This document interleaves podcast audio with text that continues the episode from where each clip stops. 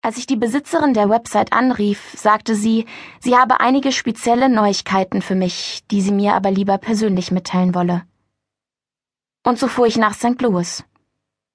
Bei meiner Ankunft stellte sich heraus, dass sich hinter der Adresse der Wahrsagerin das Bush-Stadion, Heim des St. Louis Cardinals Baseballteams, verbarg. Da stand ich nun auf dem Parkplatz und fühlte mich wie ein Idiot – während die Menschen an mir vorbeiströmten, um die Cardinals gegen die Chicago Bulls spielen zu sehen. Da der nächste Bus nach San Francisco erst nach Mitternacht abfuhr, kaufte ich mir ein billiges Ticket. Auf dem Platz neben mir saß eine dicke schwarze Lady mit Goldkriolen und Polyesterhose und schüttete Bier aus einem Plastikbecher in sich hinein. Ah, da ist ja Kathy Vickers, endlich. Sie rülpste. Du kannst mich Auntie Joe nennen, Süße. Ich hab dich schon erwartet. Aber ich habe doch mein Ticket erst vor fünf Minuten gekauft, sagte ich kraftlos. Woher wussten Sie denn, dass ich hier auftauchen würde? Ist was an dem Wort Wahrsagerin unverständlich? fragte Auntie Joe. Wie auch immer, kommen wir zu Mr. Zhao.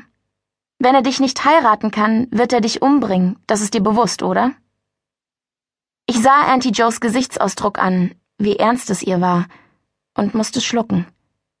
Denn eines war klar, das war nicht der romantische Heiratsantrag, von dem jedes Mädchen träumt. Fürzau sprach, dass er mit knapp über 30 unsterblich geworden war. Er sah gut aus, war gebildet und sehr, sehr reich. Gegen ihn sprach, dass er offenbar ein psychopathischer Killer war, und um die Verhältnisse noch eine Spur befremdlicher zu machen, er war auch noch Viktors Vater. Ja, wirklich. Der Mann, der mir nachstellte, war der Vater meines Freundes. Puh.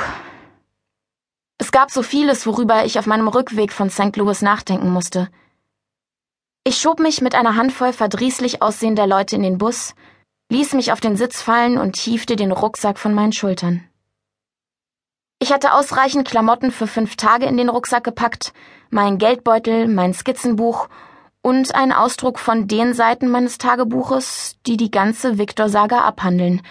Von dem Moment an, als ich herausfand, dass er A. unsterblich, B. aus unerfindlichen Gründen immer noch in mich verliebt war und C.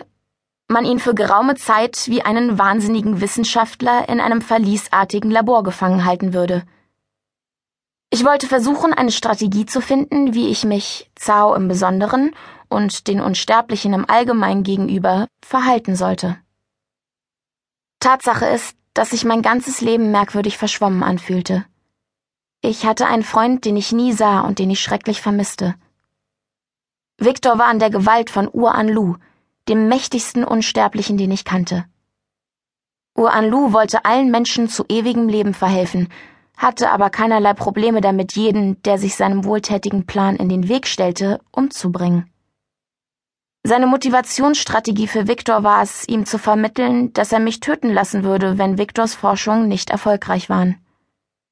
Das Schlimmste aber war, dass mein Vater laut Auntie Joe vor zwei Jahren nicht etwa an einem Herzinfarkt gestorben war, wie mir der Doktor gesagt hatte.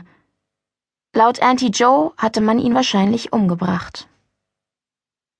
Auf der anderen Seite des Gangs mir direkt gegenüber saß ein blondes Mädchen in meinem Alter zusammengekauert auf seinem Platz. Auf ihrem grauen Sweatshirt stand der Schriftzug Double Trouble und sie roch nach abgestandenem Zigarettenrauch. Sie trug schäbige Jeans, die am Saum so schmutzig waren, als ob sie sie schon tagelang tragen würde. Sie hatte einen billigen blauen Lidschatten aufgetragen und das nicht zu knapp. Ich blickte auf und sah, dass sie mich wie ein Taschendieb ins Auge gefasst hatte. Augenblicklich verschwand der berechnende Blick. Hallo, ich heiße Jewel, sagte sie mit einem breiten Lächeln. Sag mal, hast du nicht vielleicht 50 Cent oder so für einen Schokoriegel übrig?